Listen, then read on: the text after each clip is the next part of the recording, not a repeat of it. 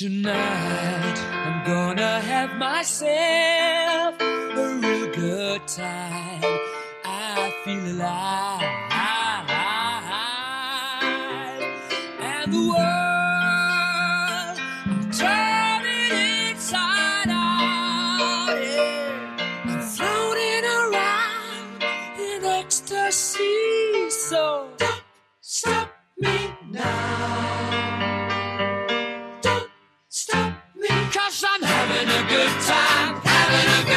Bonjour à tous et bienvenue dans le talk de JDG Radio. Adeline, vous faites déjà la tête, on a à peine commencé. Qu'est-ce qui se passe? J'ai parlé trop fort de votre casque? Non, non, pas du tout. Je, je suis ravie d'être là. Bonjour, à Adeline. tous.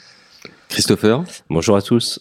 vous parlez d'obstacles, à Louise, Bonjour à tous. de plats. On va essayer. Adrien, Bonjour, de jeunes gens, vous nous parlerez?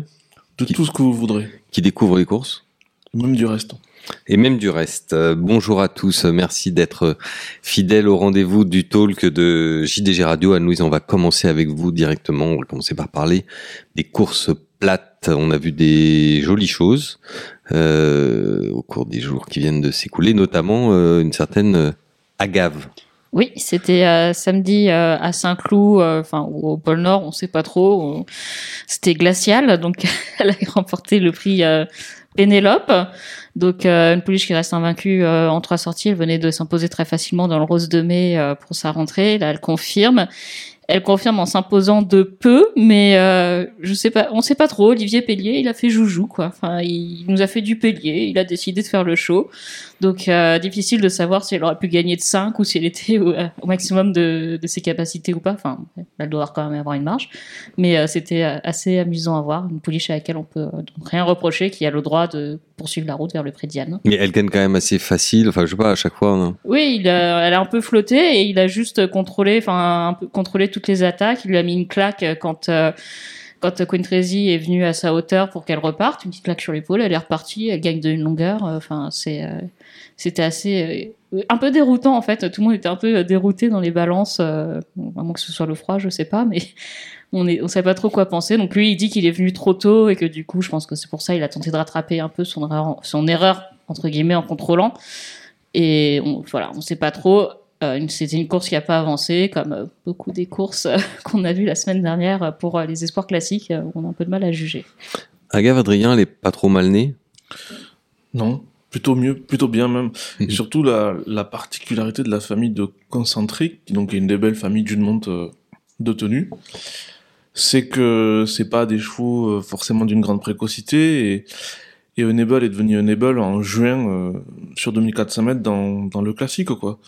Et avant, elle était passée par Chester, qui est quand même pas la préparateur classique la plus euh, courue, la plus luxueuse, ne serait-ce que du fait du parcours particulier de Chester. Sauf pour Alien O'Brien. Et voilà.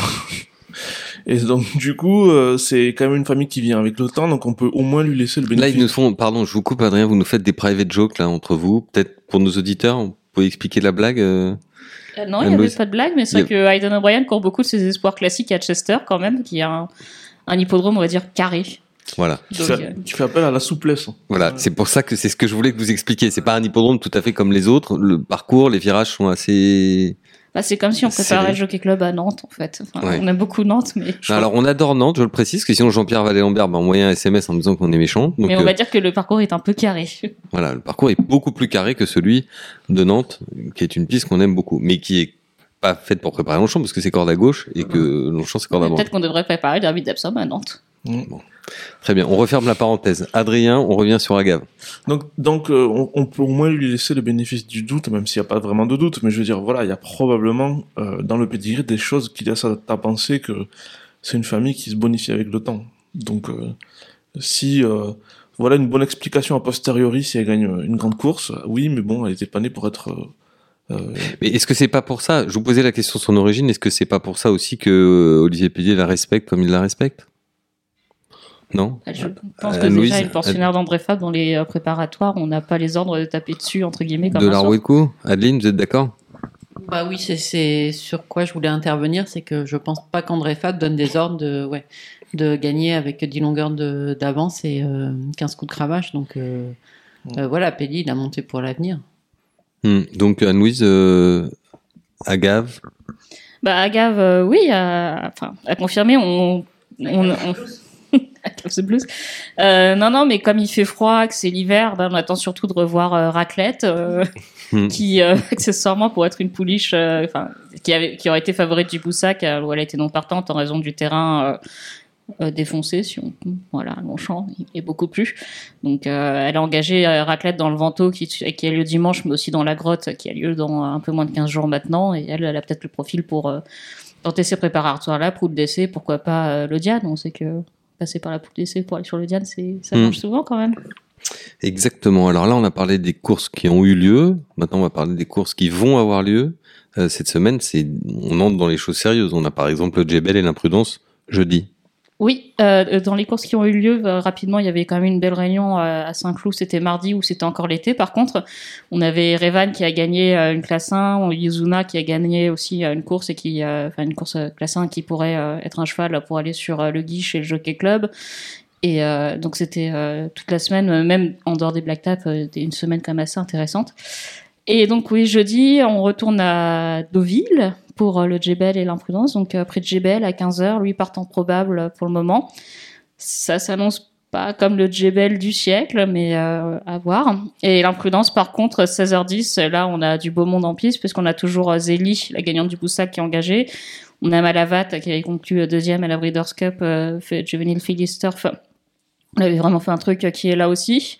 Donc elle, ça sera un test pour euh, savoir si elle peut aller sur plus long ensuite ou pas. Je pense que la Kakaba, elle est un peu dans le même profil, une pouliche qui a beaucoup de vitesse, à voir si euh, elle monte dans l'imprudence, qu'elle pourra aller après sur la poule 1600 mètres. Ou Nose, pareil, une pouliche gagnante du François Boutin, beaucoup de vitesse. On a du Sop, on a Fleur d'Iris qui sont toujours là, donc euh, un, imprudence qui s'annonce Magnifique assez imprudence. ouais. Ouais, assez somptueux. Plus fort que le lot des mâles, euh, a priori. Oui. On aura également d'autres belles courses cette semaine en approchant de, en allant vers le week-end, jusqu'au week-end. Oui. Prix d'Harcourt, euh, prix Vento. Ouverture de Longchamp, enfin. Oui, ouverture de Longchamp, enfin. Enfin, ça sent euh, le printemps. Donc, euh, Vento, Harcourt, La Force.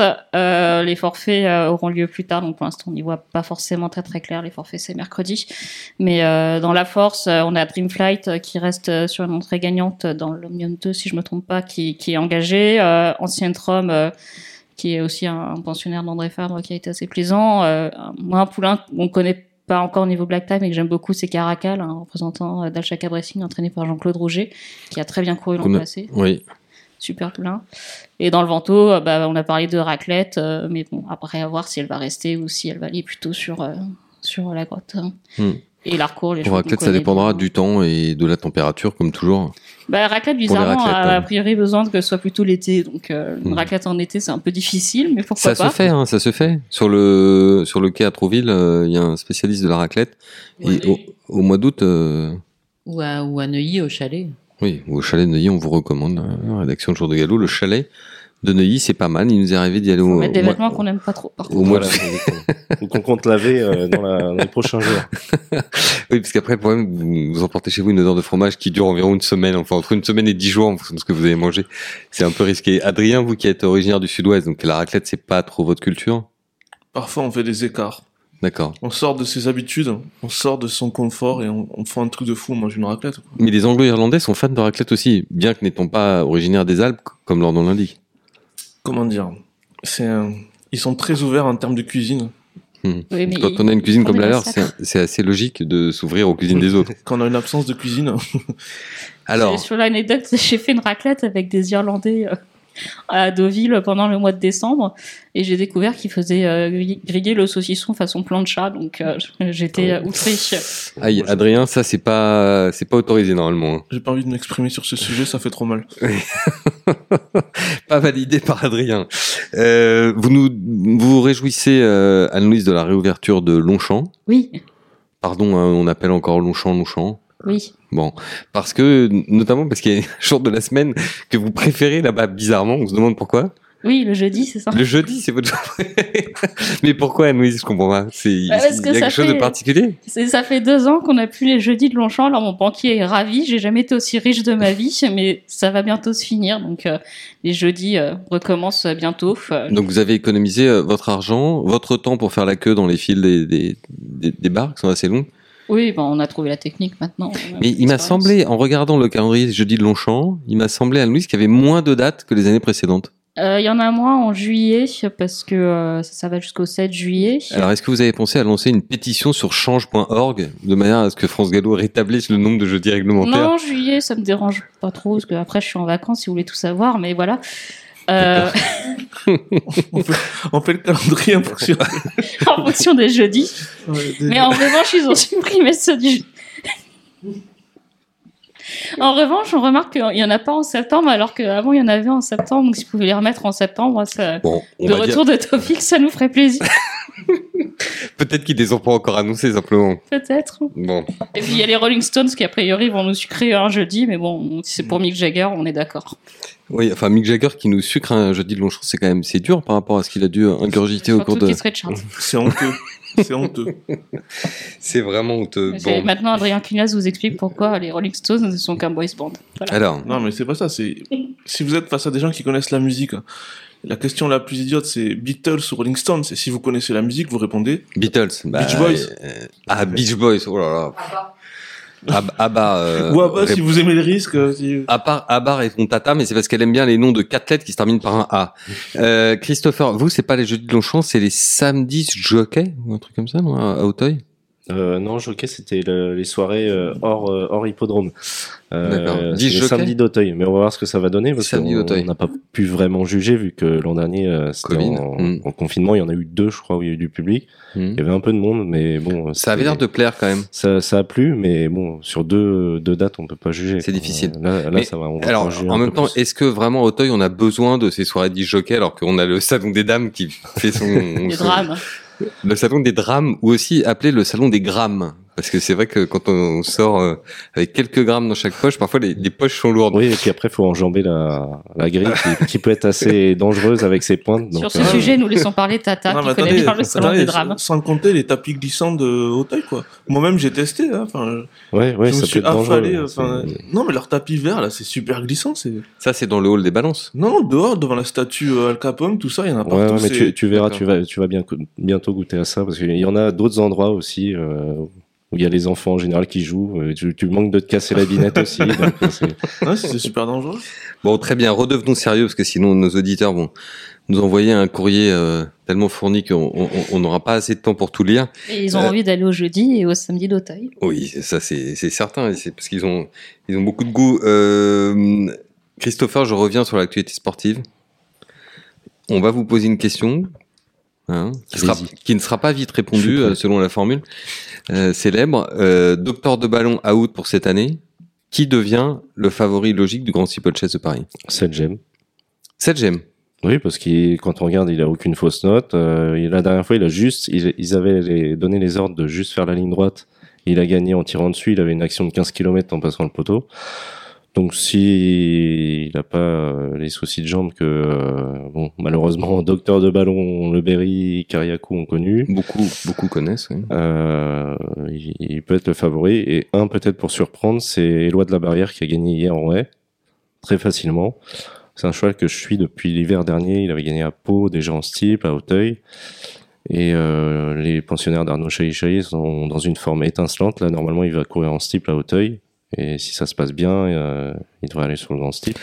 Et ça veut dire que là, on passe d'un extrême à l'autre parce qu'on était dans un grand style euh, de, de, de répétition et de continuité avec d'auteurs de ballon, favoris, possibilité d'un triplé, et on passe à l'extrême inverse, c'est-à-dire à un grand style de nouveaux Euh, venus. Quoi. ça- le- la, la chose qui- va se passer normalement, c'est que vu que Docteur de Ballon n'est pas là et qu'il y a quand même euh, deux autres forfaits importants derrière, ça va décupler peut-être les appétits et on va avoir un grand style beaucoup plus ouvert.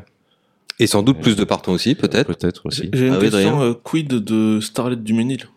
Elle est engagée dans le Murat samedi et normalement elle doit courir le grand style aussi avec euh, Happy Monarch pour les pour les deux. hein. Ça serait rigolo, quoi, une femelle qui gagne. hein. Ouais, ouais. Après c'est vrai Ouais, que c'est- C'est déjà arrivé. Ah oui, bah, Ouais. j'en ai entendu parler, mais. Vous étiez pas né, Adrien, mais Ouais, j'ai le souvenir de Lynn Marine notamment, qui était le premier grand style de Christophe Pieux. Mais euh, Princesse oui, d'Anjou, c'est- oui.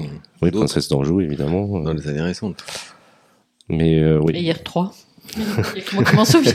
je m'en souviens même pas. Mais Hier 3, oui. Il vous avait laissé entrer parce que vous aviez plus de 18 ans, euh, Tata. J'avais cassé mon, mon plâtre pour la montée parce que les courses, c'est l'honneur. D'accord, c'est bien. Bravo. J'ai bien retenu ma leçon. Donc, euh, grand style, le grand style des nouveautés. Voilà, ça va être passage de témoins, nouveaux venus, nouvelle génération. Voilà. On, et peut-être aussi pour les une gens page. qui ont envie de jouer, euh, beaucoup plus amusant aussi pour les, les cotes. Parce que là, euh, on va pouvoir toucher euh, peut-être un gagnant de grand style à 10 contre 1. Donc, faut pas D'accord. oublier qu'on vit aussi euh, grâce Oui. aux enjeux. Donc euh, voilà. Toucher un Et- bon et- gagnant. exactement. On a une Exactement. petite pensée malgré tout pour Louisa Carberry parce que ça Bah nous a un oui, peu oui, serré le cœur. Son- C'est un peu le porte-étendard de, de l'obstacle euh, et, et puis la manière dont elle, elle gère la carrière de ses chevaux, c'est c'est exemplaire quoi. Donc euh, elle prend beaucoup de précautions et c'est s'il y a une personne à, à vraiment mettre en valeur dans le, les vidéos Racing Care, c'est c'est Louisa Carberry Mhm. parce que elle a un respect infini pour ses chevaux et elle, elle les court avec euh, justesse et s'il faut les attendre, elle les attend. Alors forcément, c'est pas évident. Alors on veut courir euh, les chevaux de plus en plus jeunes et le programme d'obstacles oblige les- à courir assez jeunes. Donc euh, c'est sûr que ça a mis un coup euh, pour elle, pour le cheval, parce qu'on aurait bien aimé qu'il qu'il Mm. gagne. Déjà, il aurait, s'il avait couru, il aurait certainement euh, donné très chaud euh, au premier de la Joussin, hein, pour pas dire qu'il aurait gagné. Euh, donc euh, c'est c'est vrai que c'est un peu dommage de, de l'avoir sur le encore sur la touche. Enfin, je vais. Je suis pas un spécialiste de la discipline, mais je pense que ce cheval-là en particulier, ce cheval-là en particulier, je sais pas en fait s'il aurait connu une telle carrière ailleurs parce que Bon. c'était un cheval qui était tellement, euh, je- enfin, je suis pas, je le suis pas au jour le jour, mais je pense qu'il était tellement particulier avec des, des qui a eu tellement de, problèmes et tout ça qu'il fallait un entourage vraiment particulièrement patient et euh, et je trouve que vraiment il est tombé pile dans la bonne maison pour révéler tout son potentiel parce que je pense qu'il aurait été un peu passé à la à la broyeuse des courses modernes par ailleurs quoi enfin voilà dans le système actuel et je sais pas si s'il aurait euh, pu devenir le grand cheval qu'il est devenu euh, par ailleurs. Mm, Je pense pas. Il y, a- vraiment que Louisa qui aurait pu le l'exploiter comme ça. Alors on va parler, on a parlé du grand style, ça c'est évidemment pour un peu plus tard, mais si on vous en parle, c'est aussi parce qu'il y a le prix Murat qui arrive très très vite. On va pas spécialement le développer aujourd'hui parce que comme vous nous le disiez, Christopher, il va vraiment falloir attendre euh, euh, de- Demain, de- ouais. demain, oui, pour, pour pour y voir plus clair. hein, jusqu'au, c'est comme ça les préparateurs en obstacle. hein. C'est un peu toujours les mêmes chevaux, mais chacun choisit sa course, chacun choisit son objectif. Donc c'est difficile de savoir qui on va avoir. euh, Il y a ceux qui veulent un peu plus de fraîcheur, donc ils vont courir le Murat et, et puis faire l'impasse sur le Ingré, et d'autres qui euh, vont courir toutes les préparatoires pour euh, parce qu'ils ont un jeune cheval, ils veulent le former. euh, Ça, tous les tous les cas de figure. Puis il y a le William Head aussi euh, qui permet Mm. d'arriver sur le, le grand steeple avec un peu plus de, de Listode, fraîcheur. listode de luxe. Voilà, et Mm. de et de pas avoir pris dur aussi souvent. Donc euh, Alors cette semaine est dominée également par un événement important euh, dans le monde de l'obstacle, c'est le meeting de Entry avec le célèbre Grand National de Liverpool tel qu'on l'appelle euh, dans le grand public, mais enfin c'est le Grand National euh, tout court. Euh, Qu'est-ce que quel est quel est l'enjeu justement? Alors on a on avait entendu dire que Paul Nichols qui, je le rappelle pour nos auditeurs, est anglais, avait fait l'impasse sur Cheltenham, se concentrait sur Entry, parce qu'à Cheltenham, il en avait un peu marre peut-être d'être battu par Willie Mullins, l'Irlandais. Mais là, euh, il semblerait que Willie Mullins ait décidé de déplacer quelques chevaux à, à Entry de bon niveau. Donc, est-ce que Paul Nichols, après avoir renoncé à, à Cheltenham, va devoir euh, reculer à nouveau euh, à Entry? Il faut pas oublier qu'Entry c'est généralement un peu moins relevé quand même que, que Cheltenham et puis il y a eu des combats pour certains chevaux, pas pour les Nichols. Donc euh, parfois ramener euh, des seconds couteaux irlandais ça peut suffire pour gagner des groupes 1 et euh, Willie Mullins euh, quand on, il a été interrogé sur la possibilité d'être euh, tête de liste euh, en obstacle en Angleterre en étant basé en Irlande, ce qui a failli lui arriver il y a deux trois saisons. Ce qui est rarissime. Hein. Oui, oui, c'est la dernière Vincent fois- O'Brien. euh, Oui, Vincent O'Brien. Le, dernier Irlandais à avoir été tête de liste en Angleterre, c'était Vincent O'Brien. Donc Ouais. c'est pas. C'est un gars qui a, qui a tout gagné chez les lévriers, en obstacle et en plein, Ouais. un homme doué. Et donc du coup, c'est ça qui va être intéressant de voir, c'est s'il va pouvoir prendre la, la, la mesure de, de Paul Nichols, qui a des chevaux réservés pour, mais peut-être des chevaux qui n'ont pas eu vraiment des, des gros combats. Et euh, ça va être intéressant pour le sport parce que ces entraîneurs qui commencent à fuir Cheltenham, c'est un peu inquiétant aussi pour le festival en lui-même. Parce que s'ils se disent bon, on va les gagner tranquillement à entry, euh, le niveau sportif, euh, il va quand même en prendre un coup. Et puis bon, les courses, c'est aussi la compétition, faut pas avoir peur de perdre, d'autant plus en obstacle où c'est des Hongres, donc euh, ils ont des longues carrières, donc s'ils s'ils perdent, euh, c'est pas grave. euh. Mais pourquoi? y a Parce que Paul Nichols n'est pas le seul à faire ce, ce calcul de Bah, l'impasse de Disons que non, mais c'est quand même celui qui a une force de frappe très importante avec Nicky Anderson, et c'est aussi celui qui a quasiment les trois quarts de son effectif avec des fers, donc ça, ça nous, ça nous pénalise aussi Ouais. à, à Cheltenham. Ce qui était assez énorme, c'est euh, sur le Racing Post, deux fois par semaine, il ressortait la tribune de Henry Knight qui disait grosso modo les entraîneurs anglais sont des pleutres. C'était assez violent et elle leur disait euh, nous nous à l'époque on n'avait pas peur de courir. Bon, Bah oui, oui, c'est vrai que c'est un peu ça. On a l'impression que Paul Nichols, en fait, conserve pour essayer d'avoir le maximum d'allocations possible et s'assurer un titre au détriment peut-être euh, du prestige. voilà, depuis l'an dernier, bon, l'an dernier, il n'y avait pas de propriétaire anglais, donc enfin, les propriétaires n'étaient pas autorisés à ne Cheltenham. pouvait pas venir. ouais. Donc Ouais. forcément, bon, on pouvait se dire ils attendent une trip pour euh, pour Hmm. être là. Mais là, euh, enfin deux, deux saisons de suite, c'est quand même un peu dommage de de rater ça. Et Ouais, donc euh, à suivre. oui, mais je pense qu'il a de grandes chances de. Et, De et à quand et à quand un entraîneur d'obstacles français tête de liste en Angleterre? Ça va être dur. Hein. Hmm. Va déjà falloir euh, prendre le l'Eurotunnel et le et puis ou le bateau et puis aller courir. Ouais, quand vous posez la question à un Irlandais pour qu'est-ce qui est la plus grande force de Willie Mullins? Et les gens vous répondent avec humour irlandaise, c'est un super entraîneur de propriétaire. Et c'est vrai ce qui est fou en Irlande, c'est quand même le, nombre de gens qui ont de l'argent pour acheter des chevaux d'obstacle. Il y a des gens avec de l'argent en Angleterre, mais en Irlande, c'est assez fou quoi. Je veux dire le le nombre de gens hyper hyper motivés avec des très grandes ambitions, enfin c'est c'est c'est aussi ça aussi la réussite de l'Irlande, c'est qu'il y a quand même des propriétaires euh, Mais d'ailleurs, je viens de voir euh, que euh, un propriétaire euh, en, Ang- en Angleterre et Irlande, c'est la casaque de Caldwell euh, Construction, je crois qui s'appelle Andrew Brown, une casaque blanche et rouge, celle de Fildor notamment et d'autres chevaux, de bons chevaux, a mis trois chevaux chez ou quatre chez Gaby Lenders. non, Donc déjà, c'est c'est intéressant quoi, parce que même s'il court qu'à 3 et 4 ans en France, ça fait déjà des chevaux et des propriétaires en plus. Lui, il, est, un. il est gallois, non, c'est ça? Euh, non, il me semble qu'il est anglais. Enfin, il avait du crois. c'est- t'as vérifié. Oui, il a du, il est à l'aise de ce côté-là. Il, il a pas euh, des petits pourcentages par-ci par-là. quoi. Ça envoie du lourd. Merci beaucoup Christopher pour votre chronique toujours détaillée de l'obstacle. On va changer de sujet. euh, on va passer à quelque chose d'un peu moins drôle. Oui, on peut, Adeline. C'est l'affaire en cours, l'enquête sur la filière, là où les filières d'ailleurs de de doping. On en est où euh, Qu'est-ce qu'on peut en dire euh, Alors, on en est où? Enfin, avec les informations dont on dispose, on a l'impression que on a l'impression qu'on est plutôt sur des j'ai envie de dire des infractions au code euh, au code des courses, c'est-à-dire de la détention de produits euh, pas spécialement autorisés en France, mais mais on n'est pas euh, comme on l'a écrit dans nos colonnes dans du dopage de grande envergure avec euh, des stéroïdes, du TB 500, du TB 1000. Donc, bah, ça pose euh, plusieurs plusieurs questions. Enfin, si on est bien justement dans des dans des libertés, on va dire qu'on a pris avec le code, est-ce que les sanctions sont sont adaptées à la à la faute? Parce que ça reste une faute de d'utiliser des produits achetés à l'étranger qui sont pas autorisés en France. Euh, est-ce qu'il n'y a pas euh, est-ce qu'il n'y a pas plus de rigueur à avoir? Enfin, ça, si, il faut avoir plus de rigueur justement pour euh, pour respecter le code. Euh, assez justement, euh, on sait qu'il y a eu une manifestation à Salon de Provence pour soutenir Yannick Alain Briand. Moi, cette, euh, à la fin de la journée, j'avais appelé euh, Jean-Pierre Barjon qui me disait que, et donc je le répète assez justement, que le, il suffit pas d'avoir un cheval euh, négatif au contrôle antidopage. Enfin, si c'est pas l'alpha et l'oméga du respect des codes des courses. Enfin, c'est euh, pas uniquement ça. On peut enfreindre le, code des courses en ayant tous ces chevaux euh, clean au contrôle antidopage.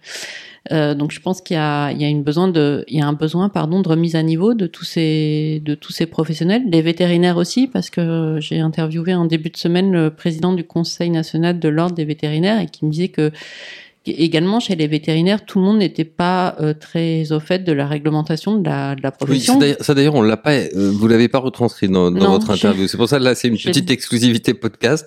Écoutez bien, le président des vétos français nous Voilà. a dit que tous les vétérinaires n'étaient pas forcément bien au fait de la réglementation. Oui, et que parfois, enfin, hum, enfin c'est ces termes hein, que parfois la volonté de, de soigner l'animal prenait le pas sur euh, sur la réglementation et qui se mettait en infraction avec euh, le code de déontologie. Enfin c'est même pas le code de dé- déontologie pardon c'est le code rural et de la pêche maritime euh, par pas en voulant trop bien faire mais mais ça ça pouvait arriver.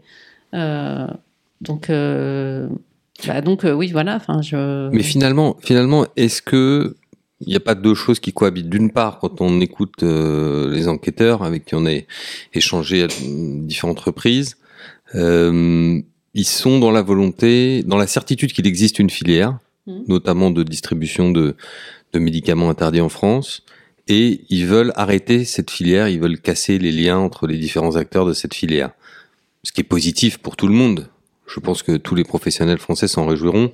Personne n'a envie de courir dans les courses où certains, certains trichent. D'autre part, sur ce qu'on sait des éléments de l'enquête au stade actuel, les choses qui sont reprochées sont des, enfin, des délits du point de vue du code, Mhm. mais ça reste des choses qui sont, on va dire, pas non plus d'une d'une gravité, mais à partir du moment où on respecte pas la loi, c'est logique qu'on puisse être sanctionné aussi. Oui, voilà, je pense que l'émotion des. On peut pas reprocher, ce que je veux dire, on peut pas reprocher à la police de, de faire son Mm. travail, ni à la justice de le faire.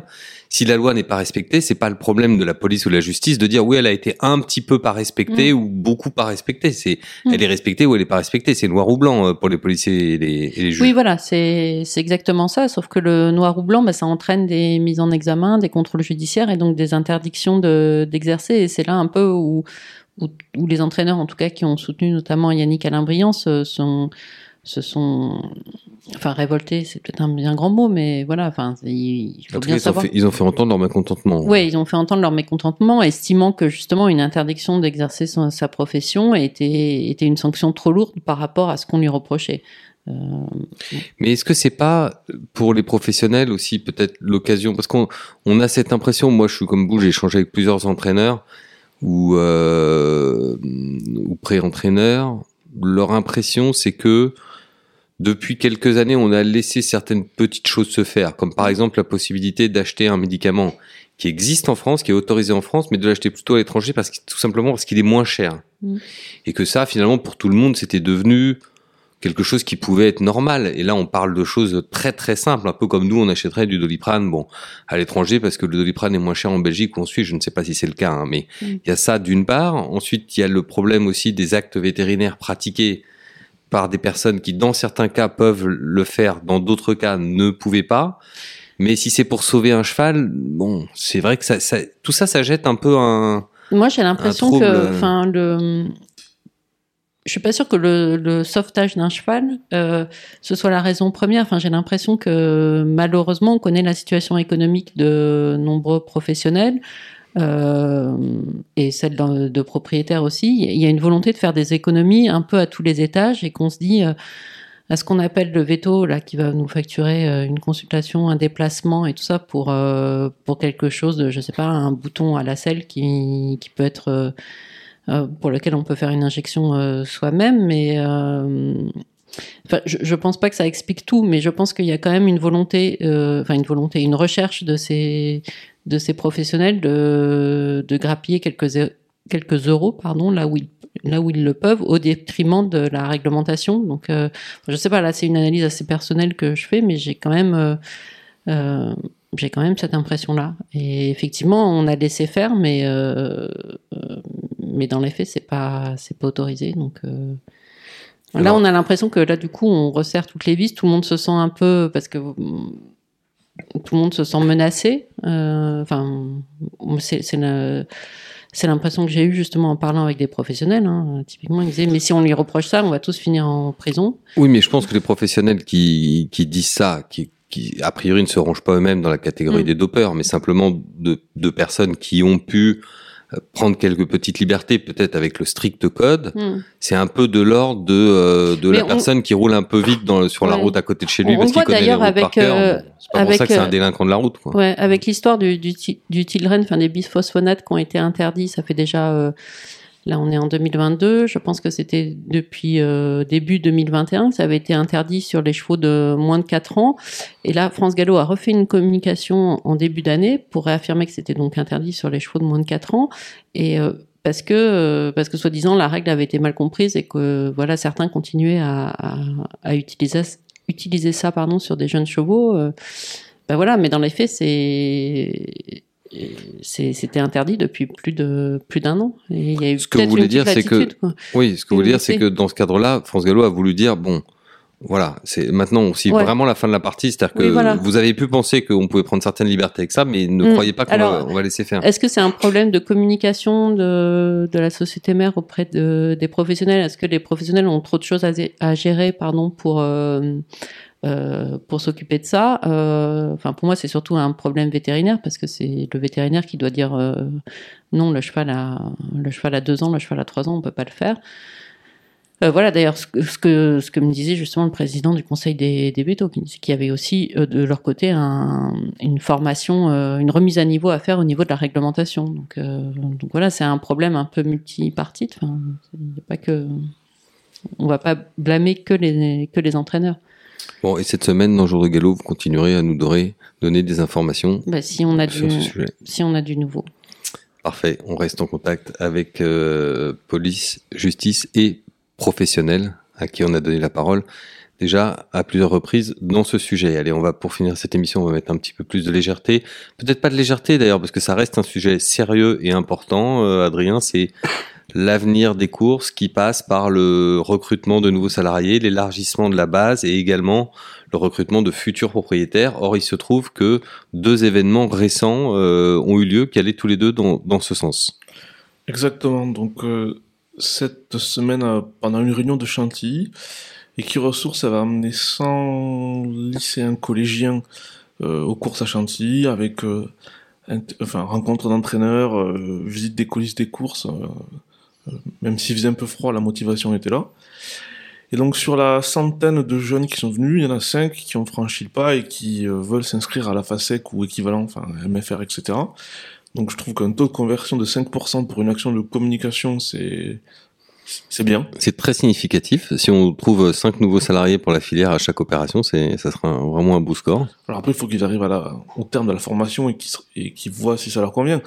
Mais en tout cas, ce qui est certain, c'est que j'ai deux exemples comme ça. Donc il y a aux courses les jeunes qu'il a fait une fois à Clairefontaine euh, il y a quelques mois. Et là, donc Equiresources qui l'a fait euh, récemment. Donc je, je parlais donc hier après-midi avec la personne d'Equiresources qui était au, aux courses de poney à, à Chantilly.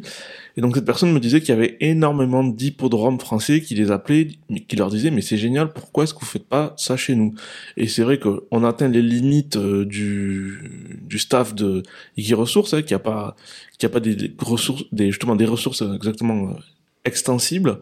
Et je me dis que euh, pourquoi est-ce que le Trot et France Gallo euh, n'auraient pas les moyens de payer euh, à 50-50 une personne dont le métier serait de faire ça à temps plein, c'est-à-dire, euh, je sais pas moi, deux ou trois visites scolaires par semaine un peu partout en France de, de jeunes sur les hippodromes? Je trouve que euh, pour Ou peut-être par, par la FASEC, peut-être tout simplement directement aussi, mais oui, enfin en tout cas un salarié dédié, une personne qui fait que ça, parce que je comprends que c'est, il faut le temps de l'organiser, de, de se déplacer et de, et de le faire. Mais je me dis que je pense que notre filière euh, doit être capable de financer un salaire d'une personne qui ne ferait que ça, parce que je, trouve que s'il y a un taux de conversion et un taux de recrutement qui est vraiment intéressant. Alors, d'autant, je le rappelle pour nos auditeurs qui, ne sauraient pas, que Equiresources ne dépend pas de la filière course. Hein. Equiresources dépend de, l'IFCE, donc les anciens haras nationaux. Donc Equiresources est censé s'occuper du, du recrutement dans l'ensemble des activités liées au cheval sur le territoire national, les courses n'en étant qu'une partie, hein, même si c'est une partie très importante, et c'est une des raisons pour lesquelles la personne qui s'appelle Estelle Laville, en l'occurrence, qui est en charge de, ce sujet euh, et qui ressources, ne peut pas euh, passer ses journées sur des hippodromes en région euh, pour aller animer euh, des choses, puisqu'elle a également beaucoup d'autres sujets liés au cheval euh, à traiter. Oui, e- exactement. Mais je trouve que c'est c'est une, une voie qui est sous-exploitée et qui qu'on fait de manière un petit peu sporadique comme ça. Enfin, ça, pas systématique, alors qu'il y a quelque chose à, à creuser, quoi. Alors, autre sujet, donc ça c'était pour Oui. trouver des salariés, Oui. les salariés de demain. Et notre autre enjeu, euh, Adrien, c'est de trouver les propriétaires de demain, Ou les salariés aussi. ou les que- salariés aussi. Enfin, moi, donc j'ai. Et ça, la réponse, c'est course de poney. Alors, ben, on va, on va. je Une vais- des réponses. Exactement. Je vais faire un petit euh, crochets qui, c'est- qui sont ma spécialité. Un cadrage débordement euh. Attention. Il passe Pré- du coq à l'âne. Préparez-vous. Vous vous, vous vous souvenez la grande époque où l'équipe de France avait tout gagné au JO, peut-être à Tokyo, je sais plus? Non. Bon, ben C'était voilà. En, en 60 64 Non, non, il y a pas longtemps. Enfin, c'était il y a 10 ans, ou je sais plus. Enfin, bref. L'équipe de France de concours hippique avait tout gagné. Ah, C'était 2016, je crois, à Rio, non Complet. Exactement. et- ouais. Et donc, du coup, D'accord, on a réussi à, là, dès qu'on saute des barres, on réveille, on réveille Christopher, il sort de sa En torpeur. Voilà, dès qu'on met des troncs d'arbres en, en travers de la piste, c'est je sais pas pourquoi Christopher se réveille. oui, donc, Bah, du coup, ça n'avait eu absolument aucun effet sur le nombre de licences euh, qui avait continué à baisser. Et en fait, ce qui a historiquement fait augmenter le nombre de naissances, de licences, pardon, et, euh, le nombre d'adhésions le nombre de gens qui pratiquent l'équitation, c'est l'offre et la possibilité du contact, la rencontre humaine, la rencontre avec l'animal. Et je pense que euh, le, les quelques courses de poney qu'il y a eu dans notre pays ou en Belgique ont eu plus de, de réussite dans l'accrochage de nouveaux professionnels, de nouveaux, de gens qui s'intéressent euh, à notre univers que beaucoup de campagnes de communication qu'on a menées. Et euh, je vois que ça vous fait vachement rire ma gueule, mais je pense non, non, que c'est un sujet très non, important. c'est- Anne-Louise qui me, qui me, qui me Et distrait. En fait, j'ai cru qu'il allait se lancer dans le discours euh, d'Astérix et Obélix sur les rencontres. Enfin, c'est- Ils Non. J'ai trop de respect. Et en plus, vous savez que si vous croisez Dorbert, surtout ne lui faites pas ça, parce qu'il déteste ça. Il en a marre, en fait, Edouard Qu'on lui dise, euh, je Ouais. sais pas, c'est un bon, j'ai J'aime la bons, vie. j'ai je- un bon ou un mauvais métier. quoi. Et donc pour en continuer sur les courses de poney, euh, je pense que c'est c'est quelque chose qui qui, euh, qui a historiquement très bien fonctionné, qui correspond pas forcément à la vision élitiste de l'amateurisme tel qu'on l'entend en France. Et ce que j'ai trouvé très très bien et vraiment remarquable hier euh, à, à la Morlaix sur la piste all along, c'est qu'il y avait forcément les poneys d'élite qu'on a l'habitude de voir dans l'Ouest et avec des, gens euh, très bien équipés, avec des super poneys et tout, mais il y avait 80% des 150 partants qui étaient des gens qui n'avaient jamais monté en course de poney. Donc il y avait jusqu'à même des, des jeunes adultes avec des grands poneys, enfin des frontières E. Hum, des- dans votre style, euh, Tata, des, des jeunes adultes avec des grands poneys. Un, un avenir s'ouvre à moi. Je suis ravie. Et donc du coup, Inscrivez-vous la prochaine fois. hein. Bon. Il faut que je trouve le poney adéquat. la première chose, c'est que je trouvais que c'était quelque chose de très sécurisé. On voyait que c'était quand même assez, c'était bien organisé. Euh, les gens, le plus important, les gens ont l'air de beaucoup s'amuser. Les enfants et les jeunes euh, ont vraiment pris leur pied, à mon avis. Le public qui était là, à mon avis, s'est bien amusé aussi. Il y avait beaucoup, beaucoup de professionnels des courses. Il y avait euh, même Christophe Soumillon qui a pris le micro, qui a dit que probablement sans les sou- il soutient, je crois, l'association des courses de poney. Exactement, et qui avait dit que euh, sans les courses de poney en Belgique, c'est pas certain qu'ils seraient jockeys, mais à la limite, ça c'est presque anecdotique parce que des grands jockeys, il y en aura, et c'est un petit peu le, le- euh, la face immergée de la, enfin le, la- le, le sommet de l'iceberg. Nous, ce qu'on veut, en fait, le vrai truc, c'est ouvrir. Enfin, ce que les gens qui font ça font avec grande justesse, c'est ouvrir, conquérir d'autres gens, et je trouve que c'est quelque chose de très efficace. Et déjà, imaginons sur sur ces 150 participants, s'il y en a euh, la moitié qui repartent en se disant en fait les courses c'est sympa et c'est pas juste euh, massacrer les chevaux, et s'il y en a 10 ou 15 qui sont pas du sérail qui décident de revenir aux courses ou euh, ou de qui essaient de développer un intérêt pour les courses et peut-être un jour d'être propriétaire ou éleveur Ou, ou, ou éleveur, ou parieur, ou jockey, ou tout ce qu'on veut en fait. ou rentrer à la FASEC, Ouais. c'est c'est un pari gagnant parce que je veux dire c'est quand même euh, et c'est quand même une action qui a coûté euh, à l'institution et à la filière très peu d'argent vu que Oui. c'est Oui, grâce au bénévolat, et donc bravo aux organisateurs de cet événement qui, exactement qui ont donné beaucoup de temps. ben exactement je suis admiratif enfin je suis toujours admiratif des gens qui sont capables de donner leur temps euh, à titre gracieux comme ça je trouve que c'est formidable et c'est et c'est une action que je trouve euh, je, je souhaite que ça se développe et, et que ça fasse des émules voilà Adrien, si vous n'avez rien d'autre d'aussi passionnant à partager avec nous, on va laisser nos auditeurs tranquilles. si mais bon faut garder un petit peu pour le journal enfin D'accord, alors on en garde un petit peu pour le journal. Ça sera le mot de la fin. Euh, merci à tous les quatre euh, d'avoir été autour euh, de cette table. On avait également une petite souris dans le studio, euh, Rose, qui a rejoint Jour de Galop pour un stage Welcome. jusqu'à jusqu'à la fin du mois d'août. Donc euh, peut-être un jour vous l'entendrez, vous entendrez sa voix de, de jeune fille autour du autour du micro. Euh, D'ici là, passez une excellente semaine. N'oubliez pas de lire chaque soir Jour de Galop. Bye bye.